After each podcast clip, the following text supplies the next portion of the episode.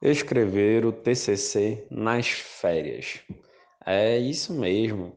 Período que você esperou ansiosamente, né, para descansar, para curtir, para praia, e Salinas, ir para Outeiro, Mosqueiro, Marudá, Crespim, Algodual, e você vai ficar escrevendo seu TCC. Nossa, que mundo injusto. Olá, tudo bem? Eu sou o Diego Martins, aqui do Direito Sem Formalismo, e no nosso quadro sobre TCC, a gente vai falar sobre você escrever o seu TCC nas férias. Talvez você esteja imaginando: ah, mas eu trabalhei tão duro, estudei tanto, ralei tanto, eu mereço um mês de descanso. Sim, de fato, né? todos nós merecemos descanso.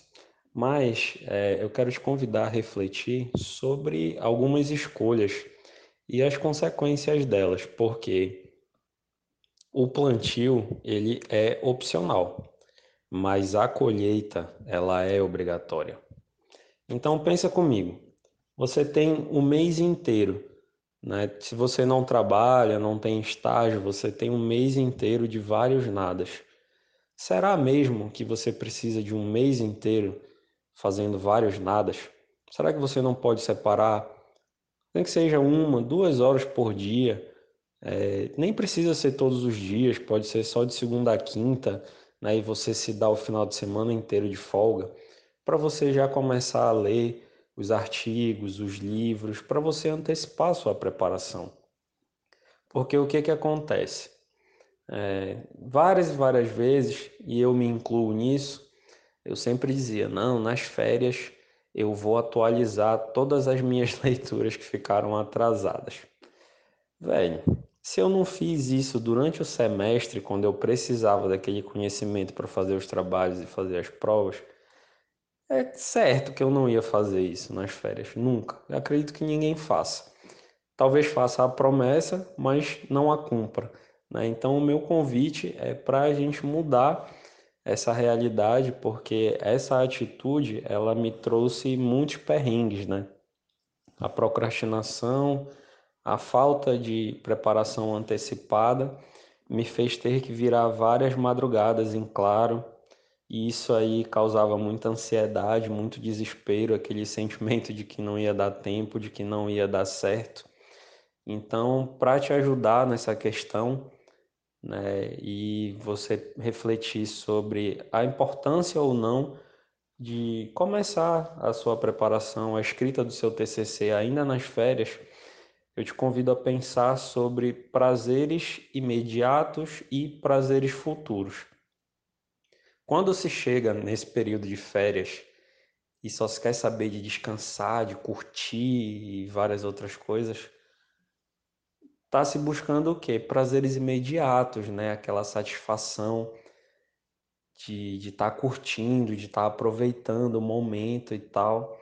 Mas talvez o fato de não ter condições ou de não querer abrir mão um pouco desse prazer imediato, pensando num plano futuro que é o sucesso na sua graduação, a conclusão do seu curso, né, a aprovação no TCC e quem sabe até na OAB depois disso. Você está, digamos assim, às vezes se sacrificando para curtir um final de semana numa viagem de ônibus, para pegar engarrafamento, para ir para uma casa superlotada, né, que às vezes vai dormir lá super desconfortável e não tem tanta grana assim para entrar nas festas, para até para se alimentar, a galera vai comer lá, passa o mês inteiro comendo enlatado, farofa de ovo, essas coisas, nada contra. Mas é que talvez se fosse retardado um pouquinho esse prazer, né, para depois, quando você já tiver a sua OAB, estiver advogando, já tiver formado, tiver com uma condição financeira melhor, você pode aproveitar muito mais coisas e com muito mais tranquilidade e conforto. Então, eu te convido a começar a escrever o seu TCC ainda durante o mês de julho.